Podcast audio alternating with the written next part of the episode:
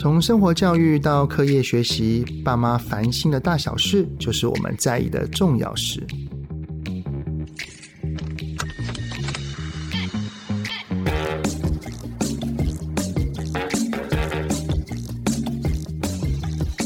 各位听友们，你们好，欢迎收听亲子天下 Podcast 节目《爸妈烦什么》，我是主持人、亲子教育讲师魏玮之泽爸。最近哈，我其实我有感觉到我有一点小小的失落。这份失落呢，因为我儿子现在已经是高中了哈，然后他每天的生活不是课业，就是一直读书啊，不然就是跑社团。像他最近他的社团有一个大活动，他几乎每天都排练到九点，然后快十点才回到家。所以这段时间之后，我跟我儿子的相处时间真的开始变得有点少。然后呢，能够跟他一起相处的时间也变得非常的珍惜啊。这一个跟过往他在小学、他在国中的时候的那种氛围，真的是完完全全的不一样。不过我也能明白啦，因为我偶尔会在讲座的时候会分享一句话，就叫做有一段关系从一开始就注定将来要分离，那就是亲子关系。孩子他就是一个独立的人，所以他一定要往自己的成熟跟迈向独立之路前进。所以呢，身为爸爸妈妈的我们哈，也正在学习如何放下以及接受。孩子长大了哈，他成为一个成熟的个体。不过呢，这时候爸爸妈妈也要面临到空巢期了，那、啊、这怎么办呢？这一集的来宾呢，哇，今天能够跟他做访谈，我真的是非常非常的开心，因为是我儿子跟女儿，特别是我女儿，非常非常崇拜的一位作者。这位作者呢，最近在博客来跟诚品刚公布的二零二三年度畅销作者榜上面，哈，可以说是双双上榜。不但是博客来畅销华文作家的前五名，更是诚品青少年和儿童类别的华文创作者的第一名。哎呀，我想哈，有些听友们听到这些资讯，应该就已经猜到了。本集呢，我们邀请到的来宾就是远在美国要和我们越洋连线的陈玉如老师，让我们一起欢迎玉如老师。谢谢泽爸，谢谢各位啊听众朋友，今天有机会可以在这边跟大家聊聊天，然后跟泽爸分享我们彼此一起分享那种心情哦。我觉得是一个很棒很棒的机会，谢谢。今天是美国的感恩节，那我知道感恩节在台湾比较没有受到那么的重视，但是我觉得这个节日是个很棒的节日，是跟大家感谢、带着感恩的心的一个节日啊，所以很棒的有这个机会。可以跟大家在这边，然后我刚刚讲了很多谢谢的话，我觉得可能就是今天的这种节日的氛围哦。哦对对对，因为其实这一次能够有这个机缘，能够跟玉茹老师做个访谈哈，因为玉茹老师您在亲子天下这边有出了一个散文的书，而这个书的内容就是您去看极光的一段旅程啊、哦，那书名就叫做《跨越极地山海间》。好，这一本书哈，当然我们一定要聊一下。不过我想要先跟呃，我算是身为爸爸妈妈的一个请教，就是玉如老师，您的孩子现在已经多大了？我有两个女儿，那一个十八岁，嗯，然后一个二十三岁，然后十八岁就是在念大学嘛。对，念念大学是住在一起吗？还是已经到别的地方去了？他跟他的爸爸住在一起，哦、然后呃，但是因为我们都在同一个城市，所以像比如说他现在就在我们家这样子，所以就常常来来来来去去。对，他在念大学，然后另外一个是大女儿，就是二十三岁，嗯，那他已经大学毕业在工作了。然后等一下我再来讲他的事情好了，因为跟这个主题有一点点关系。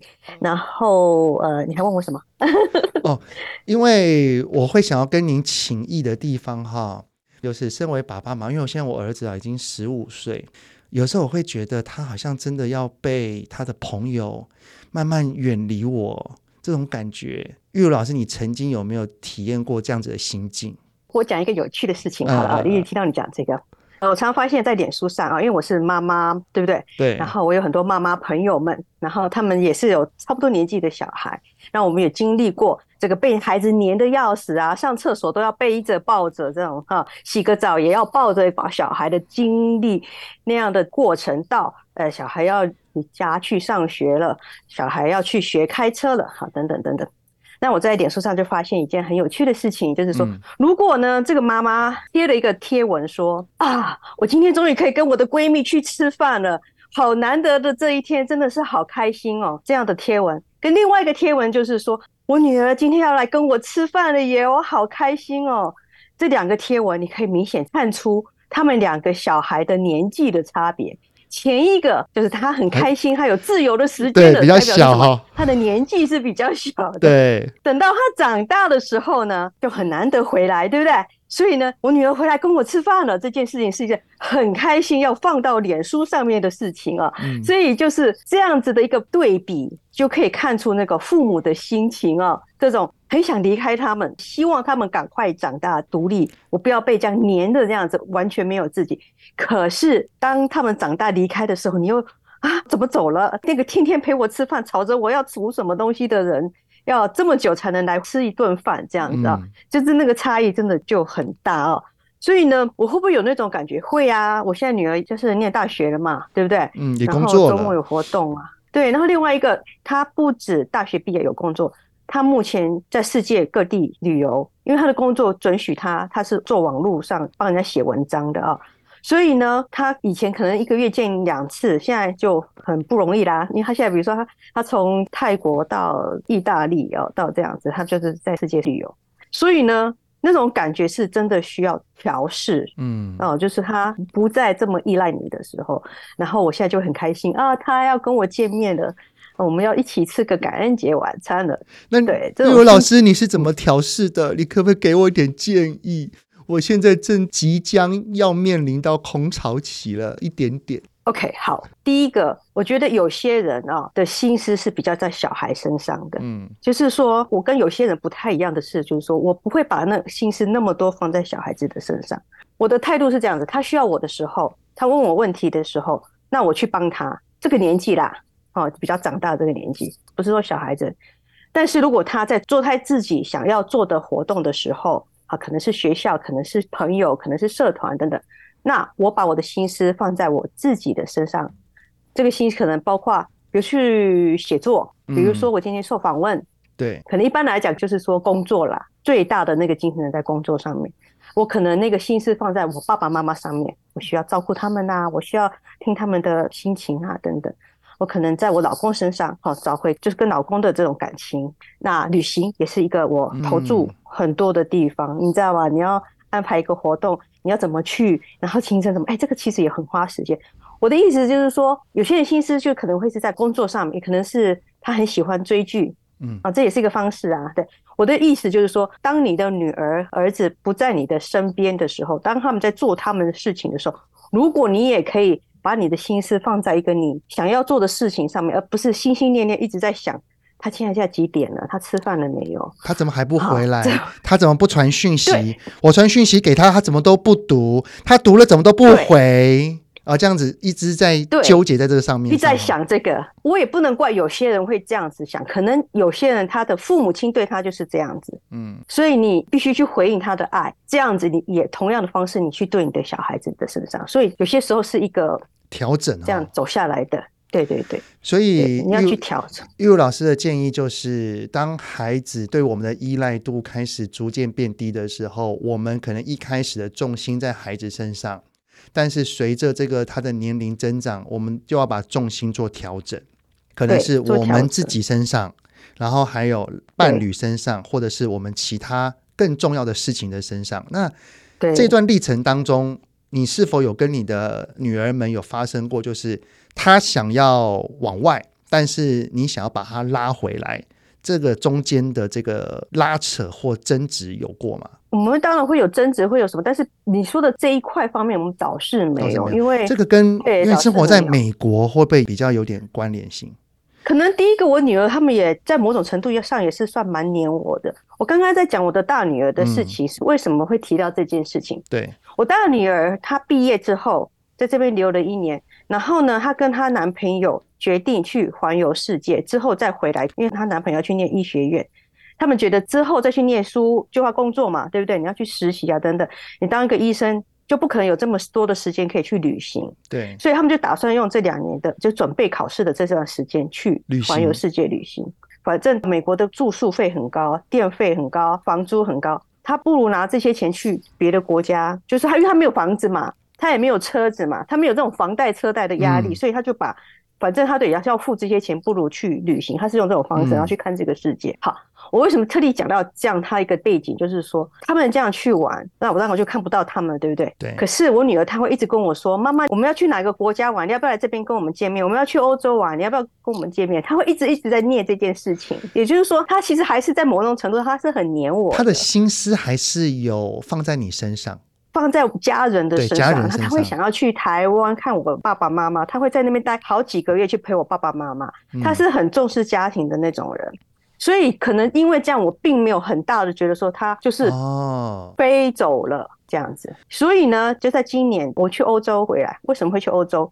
因为就是要去跟他们在欧洲见面，然后我们去了克罗埃西亚两个礼拜，跟德国两个礼拜，那就很长的见面时间嘛，对不对？那玉如老师，因为可能非常多像是华人啊，也有可能像是全职妈妈，因为她本来她的生活重心就是只有小孩，于是那一个不舍，可能困难度会更高。对，那。当然，就是刚刚您的建议哈，就是我们还是要懂得调试自己。嗯、那你刚刚有提到一个调试的方式，就是旅行。那旅行的话，就您的这一本书《跨越极地山海间》，你当时会想要去看极光，去阿拉斯加，会选择去阿拉斯加的原因是什么？阿拉斯加其实我们打算美国、加拿大境内的话，我们会打算自驾，就是自己开车。嗯在某种程度上是比较辛苦。我的意思是说，大部分人去阿拉斯加会坐游轮，嗯，你就飞机飞到某一个点，然后去参加游轮，游轮很轻松，因为你都不需要安排行程，他们就帮你安排好好的，就有点像旅行团啦。那我们的旅行方式会自驾，然后可能一半的时间或一半以上的时间会露营这样子。嗯，所以呢，在这样的情况下呢，所有美国地方来讲，阿拉斯加是最难达到的，因为它是在比较寒冷的地方。对，它的地形啊，是有些地方车子不能到，公路没有到，你必须要换交通工具等等。但是阿拉斯加很美，它的那个冰河啊、山啊，我很喜欢那种大山大河、大海的那种壮丽景观的人。我觉得我每次看到那个，就有点一般人可能就是那想象那个毒瘾，所以就是会会选择那种感觉，所以会选择阿拉斯加。其实你已经憧憬很久了，是不是？对对对对，我一直很想。跟我爸爸妈妈去，可是他们以前呢、啊，他会说啊，那边太冷了，他们不敢去。嗯，那当时会下定这个决心啊，因为您在这一本书的介绍这边，其实就有提到说，你在前一段日子有产生了一个生命上的巨变，就是你的好像身体状况出了一些问题。这一个是不是乳癌？的面临是不是让你决定下定决心要到那边的一个重要的动机？所以为什么会选阿拉斯加？就是我刚刚讲讲的，算是比较难到达的地方。加州开上去要开七天，嗯，哦，不是说去那住两天呢，是一路开上去，然后你就休息睡觉这样，然后就开上去，要开七天。所以呢，我的两年前得的乳癌，那之后呢，因为要服用抗荷尔蒙的乳癌药物。会让我的身体非常容易疲倦，然后容容易头痛，全身骨头酸痛这样子。所以在这种状况不好的情况下呢，旅行啊的选择呀，就会也是有某种程度的困难。就是说，我很想去参加那种很艰难的践行队伍那种哦，可是就是没有办法，因为我体力没有办法，我不可能去拖累人家这样，类似这样。所以我们就选择自驾。那这个乳癌的发生呢，也让我对生命有更多不同的看法。以前就觉得说，这个阿拉斯加嘛，对啊，就在那里嘛，跑不掉的嘛，有一天会去的。对，有一天就是会去嘛，就再决定，再想想看，再计划一下这样。可是我得乳癌之后，很多事情我就已经开始不在那种以后再说，哪天有机会。所以那时候在第一年当然不可能，那时候最不好的时候。第二年去年的时候呢，到到七月的时候，因为我知道你去阿拉斯加那个难度，刚刚我讲的难度来讲，还有这个季节性，你去巴黎什么时候季节都可以去，对不对？对。你要去垦丁哪个季节都嘛可以去，可是阿拉斯加不是。当然，你也可以冬天去，但是它那个冬天是整个永夜的，所以你很难看到东西啊。你除非你去看极光就可以，但是如果你要看山川、看河流，你要去践行，你要去捕鱼，什么什么都一定要在夏天的时候进行。嗯，所以呢，它那个时间是有一个窗口的。所以我到第二年，就是乳癌发生之后，第二年的这个暑假哦，就是去年的暑假，我就在想说，那我们就去好了。我七月开初开始决定，那七月初我们还从另外一个旅行回来，然后我就在想我们去。他说：“哎，你怎么想到要去？”我先生就说：“我说这个是你本来就一直想去啊，我们只是都没有付诸行动。所以呢，我们就来思考一下这个，好会不会很难？”那当时他就说：“如果要去，那当时您的小孩知道了，有说什么吗？就是有鼓励你呢，支持你，还是有先说你缓一缓嘛？有吗？没有哎、欸，他们只是说。你为什么要去这么冷的地方？然后你们要去多久？我觉得很多人对阿拉斯加并不觉得是一个很棒的旅游胜地，因为它太冷了。对，就是很多人会觉得把旅游胜地就是这个海边嘛。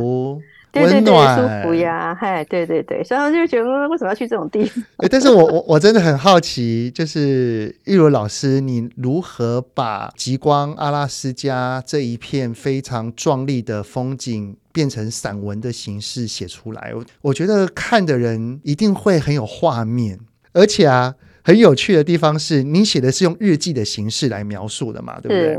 对，虽然我没有去阿拉斯加过啦，但是我不知道去阿拉斯加有没有更舒服的方式。因为老师您是一边自驾，然后还有的时候还要去露营，甚至你的身体的病痛会有不舒服，而且你同时间还要工作。你为何要把自己的这一段旅游操成这样的？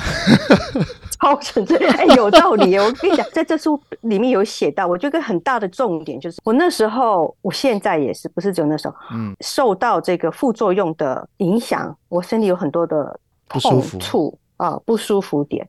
之前我就是抱怨，哎呀，我手又痛了，这里又痛了。嗯、可是后来我转了一个心情，就是说，如果我现在头痛，假设了啊。我躺在床上也是痛，可是我如果再去某一个旅行点的车上痛，但是我会觉得至少我今天在做一个事情，或是我往了一个很美好的目标走去，那样的痛我会觉得就比较心甘情愿一点，而且我也不知道我明天会怎么样，嗯，再过来我的身体绝对不会越来越好，我不会越来越年轻，对不对？嗯好，钱的问题，现在的东西绝对会越来越贵。你现在觉得舍不得花钱去阿拉斯加，那以后就会越来越贵。所以呢，那时候呢，我开始觉得说，我想要做什么事情，如果我的体力允许之下，哈，比如说我当然不会去爬喜马拉雅山啊之类的，嗯、但是体力可以承受的范围之内，我的金钱不会让我破产的状况下，那我就尽量去做我想做的事情，可能是吃一顿饭，可能去台一次台湾。可能去哪里哪里这样子，我我刚刚讲到这东西越来越贵，我那天 在看一个游轮行程哦，对，然后通常这种游轮行程不是你先预定就是什么早鸟优惠有没有？对，我就看二零二四年的行程一个价目，二零二五年的一个价目，结果二零二五年的价钱比二零二四年的价钱还要贵。哎、现在任何地方啊，像我们之前就是疫情解封了嘛，然后就会想要去什么日本啊，或者是哪里看看。哇，现在一个迪士尼、那个环球影城都超级贵的，那个门票之可怕哈。不过那听完玉如老师你这样子分享哈，真的我们要懂得如何去享受当下。不过你的当下还蛮多状况的哈，就是你在书里面有写到说，你才刚启程你就搞丢了登山杖跟地图书，然后还有蚊子会一直夜袭你，营帐漏水渗水，然后车子差点没油，巴拉巴拉的。你是怎么去看待在这一段路上，你是带着不舒服，然后又遇到一大堆的状况，你是怎么去应对这样子的？其实这种的状况。哎，这种东西，哦，还有刚刚你还漏讲了一个，我们应该往北走，然后我先生开错边了，往南走之类的，这种 有没有 有有没有念老公？没有，我跟你讲，我因为我觉得啦哈，我们讲实话，我每次想要念的时候，我就想说，我平常有做多多完美吗？我有漏掉什么？嘿，我老公有念我吗？人家也没有念我呀，对不对？那我犯的错误有比较聪明吗？也没有啊，所以就只好忍下来这样子，然后想办法。好吧，那现在怎么办？好，东西弄丢了，我们有 A 方案、B 方案、C 方案，开错就没有什么方案，你就赶快开回头啦，对不对？对对对。但是面对这些东西，真的有时候真的是很无奈啊，这个不行，那个不行，那个丢了，那个的，我觉得都会，这是人之常情。但是我觉得我尽量不要把我的心情卡在抱怨这件事情上面。还是你去写散文，嗯。你把它变成文字，也是你一种抒发，就是你遇到这些状况。对，讲到就是说啊，我一边旅行，然后还有写日记这种事情啊。一般日常这个去买个菜这种日记，我是不会写。但是如果说我今天，比如说那时候我乳癌的时候，我有个写日记；我旅行的时候有写日记。为什么呢？因为我觉得哦，我这老人家很容易忘事啊，所以呢，你以为这个旅行有多么令人永生难忘，可是你会发现，你两天前去哪里的地方，你马上真的忘记。我啦，我啦，我马上就忘记了。所以你，所以，所以我每天会记下来。哦，每天晚上睡前吗？写一下。我可能不会写的像一本书一样这么的这个流畅，然后这么丰富。因为要找资料，但是我会记下来。就今天我到了某个公园，在哪一个这个露营点露营，然后开了多久，多多长的路程啊，这些东西是一个很重要的东西。那再加上我们现在的手机的相片都会有日期的哦，时间的标注，很大的帮助。所以之后我再回去，再慢慢把这个日期补得更丰富一点，这样。育柔老师，那这一段你在写的过程当中啊。就是你从刚开始在旅游的过程里，你遇到了一些事情，然后每天去做一些小记录，然后回来之后，你好像似乎原本没有预想到可以出书的，然后到后来亲子天下觉得说没有关系，你就把它写成册，你就再次回想那一段历程。当你在回想的时候，你会有什么不同的发现吗？有啊，我其实每次都看，就觉得就像我刚刚说的，诶，我真的做过这个事情，我居然忘了，哦、真的是你要。你你没有写，真的会忘掉。那对，当时候，我觉得我写这些东西，或是说我乳癌那时候也出了一本乳癌日记的书。我写不是为了要出书而写，我是为了我想写而写。所以我一开始写，当然就比较多那种我今天吃的粽子，明天吃的水果之类的哈。那 因为我要记录嘛，我想要记录下来，就是我们准备的食物，这个用到哪几天，然后够不够之类的这样子。所以你这种东西在出书的时候，我当然就会把它淘汰掉，嗯，对不对？我自己日后看就好了，读者不需要看我吃了什么、喝了什么这样子。因为它不是一个 真正的旅游书，它其实是你的在这一段旅游当中的一些心境、一些想法，然后你所遇到的一些事情。那这一本书我看了资料，它是可以让青少年看的。当然，我觉得这个这本书应该没有年龄限制，就是不管是青少年还是成人都可以。那你会希望你的读者，不管是成人还是青少年，读了能够带来怎么样的收获？我分两个讲好了。如果是青少年的话，嗯，我会希望他们呢懂得，就是说把握当下。我不是鼓励他们说，我现在十八岁，我就把钱全部花在旅游上面，或者花在某个这个我呃陈老师说要把握当下，我现在好想手机，我就把它钱全部花，不是那个意思。我的意思就是说，就是说在评估自己的能力之下，而且想做的事情不见得跟钱有关啊。对，哦，就是跟这个人生有关。我就问你，他想要创业。他想要做一些什么事情？对，我想要看一本书，嗯、我想要写一篇小说，我想要去南部找我外婆哈之类的。我觉得都是一个你今天想做的事情。如果你能力许可的之下，你当然不用把每一天当做最后一天来活，但是不要觉得说反正我还有怎么什么什么，然后就随意任意挥霍你的青春，应该这样子讲。嗯那同时呢，我也希望这本书呢，如果有比较年轻的青少年看了以后呢，我会因为我这里面有很多些呃历史知识、文化之类的东西啊，比如说在讲到这个阿拉斯加的那个原住民啊，他们捕鲸鱼这件事情，那他们捕捕鲸鱼这件事情跟环保的冲突啊，保护动物的冲突之下，这些东西美国政府是用什么样的态度去应对的，或者是这个我们去的住了一个城镇啊，乌迪尔这个城镇呢，它的一整栋大楼是这一个城市里面百分之八十人都住在那栋大楼里面。嗯哎，为什么会这样？这是一个非常有意思、有趣的事情，我只是说鲑鱼啊，我我讲了很多这个鲑鱼洄游的问题啊。当地这个 Juneau 这个地方呢，他们是怎么样去面对当地居民需要鲑鱼的捕获？因为他们夏天季节很短嘛，那夏天这个是他们捕食的季节，然后他们整个冬天就靠这个鲑鱼来活命，这样子啊。所以不是只是吃好玩而已，这样，那那是他们的真的粮食。所以他们在兼顾这个环保，你不要滥杀鲑鱼，你把他们全部都杀死了，那就没有未来了。对对对，像有一个地方，我就觉得很有意思。呃，那时候就在一个渡船上跟一个渔夫聊天啊，他是渔夫，他一跟着季节性，他不去不同的城市这样。那我们就讲到这个帝皇蟹是那边捕的，然后他就说他们每年啊。政府啊，就会派这个所谓科学家、生物学家之类的人，好，就是这种中立型的人，他不是当地渔渔民，不是居民，他们呢会在一艘船上呢放一个网，有点像试捕，尝试的试，哈，捕捞，他们就这样把它海域的这一段到这一段，他们去捞啊，哈，那个帝王蟹，然后看这一段有多少，去评估这一个区域有多少。哦，那如果这个数量太低的话，他们就会不准这些渔民去捕捉。哇，真的是有在兼顾环保这件事情。所以，如果你的这一本书让青少年阅读了。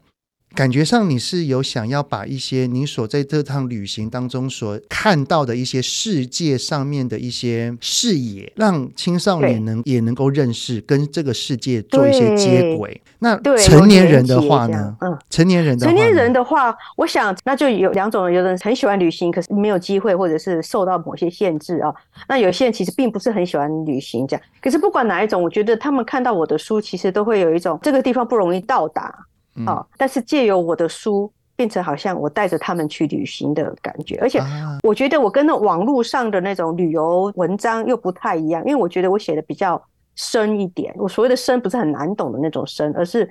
那种心情啊，或者是说人文啊、接触呀、啊，比如说我跟原住民的对话呀，哈之类这种东西，嗯、可能有些旅行团啊，哈，或者是游轮啊，不容易做到，或者是我亲身去捕鱼，然后抓到鲑鱼去做鲑鱼卵这件事情，有就我想也我看了玉如老师你这本书哈，嗯、其实让我在看的时候有种感觉，就像是我不知道大家有没有看过电视节目，就是有那种行走节目。就是看着主持人，然后在那边去做任何事情，嗯、我觉得就很像是我看着玉罗老师的书，啊、他去体验那些东西，然后我以他的角色。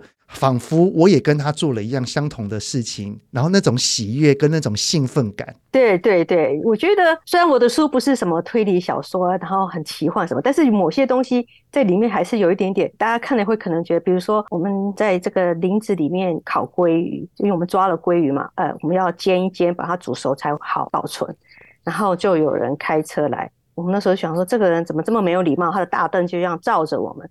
然后呢，那个人就下车来跟我们讲说：“我刚刚看到一只熊，就从你们这个林子过来，然后呃，也可以跟你们警告一下。”哇塞！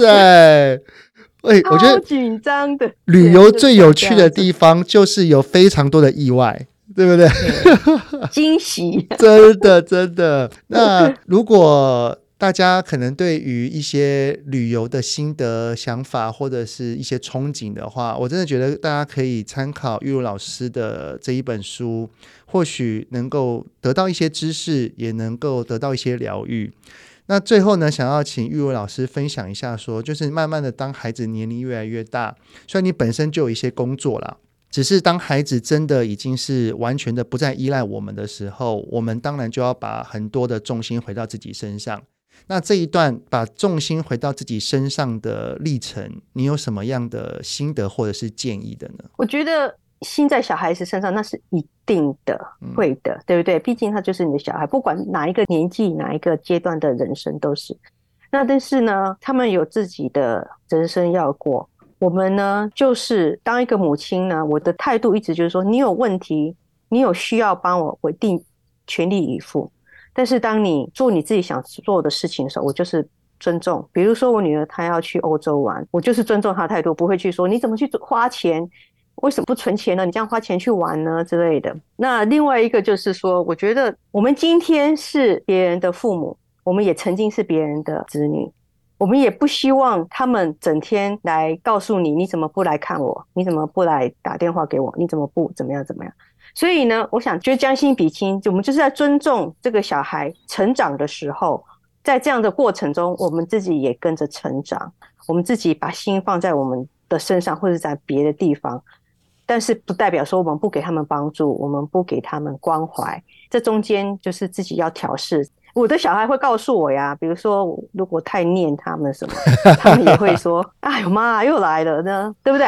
那你就会知道嘛。那那个过程停了，可以了，对，对是不是？好，哦，谢谢谢谢玉如老师哦。听您刚刚的建议，让我想到了，就是爸爸妈妈只要把自己活得更好，自己更快乐，我们的孩子也会更安心。因为我们带着非常快乐的氛围，并没有给予孩子过多的压力，孩子也会愿意回来我们身旁，因为他不会感受到那种沉重的负担。对，嗯，对，我觉得很重要一点，如果你每次回去看你妈妈，你妈妈就跟你说：“你怎么这么久没来看我啊？你怎么这这样？你到底做了什么事情？”我觉得那种感觉，就你会越来越不想回去看他。嗯，那天我打电话给我妈妈，因为其实我身体不状况不好的时候，我就不太想打给他。那刚好我有一阵子不太好，所以我就没有那么常打给他。那后来我就打给他，然后我妈妈就说：“啊，怎么这么巧？我刚好要打给你，就想说好久没有听你的声音，这样。我想这样子的话，你听起来是不是会比你妈妈一打起电话就说？”啊！你 是细高多起来，不会卡等位后花啦。真的，这是差很多。我想听，那就差很多。你跟他讲说啊，我就是想听你的声音，然后这个感觉是不是就很好？对不对？对啊，真的。好，那谢谢玉柔老师的一些建议还有分享哈。哎呀，那我我要调试了，我要把我的重心放在我老婆身上。当然也、哦、也要放在自己身上，就像是刚刚我听完玉如老师的分享之后，哎，我也想要去旅行了。一定有些原因跟理由会让我们对于旅游这件事情是一个向往，但是如果现阶段可能有一些因素还没有办法出去。那我们可以从玉如老师的这一本书呢，来能够得到一些些的呃止渴一下哈，所以推荐玉如老师的新书《跨越极地山海间》，非常感谢今天玉如老师跟我们的分享哦，谢谢你，谢谢。那如果是在节目里面介绍的好书，只要是亲子天下出版的，都可以在亲子天下 Podcast 的好书专卖店里面可以找得到。亲子天下 Podcast 谈教育聊生活，开启美好新关系。欢迎订阅收听 Apple Podcast 跟 Stopify，给我们五星赞一下。也欢迎在许愿池留言，告诉我们爸爸妈妈你们有在烦什么吗？欢迎告诉我们哦，我们会尽快为您解答的哦。下次再见喽，谢谢玉如老师，谢谢大家，谢谢，拜拜，拜拜。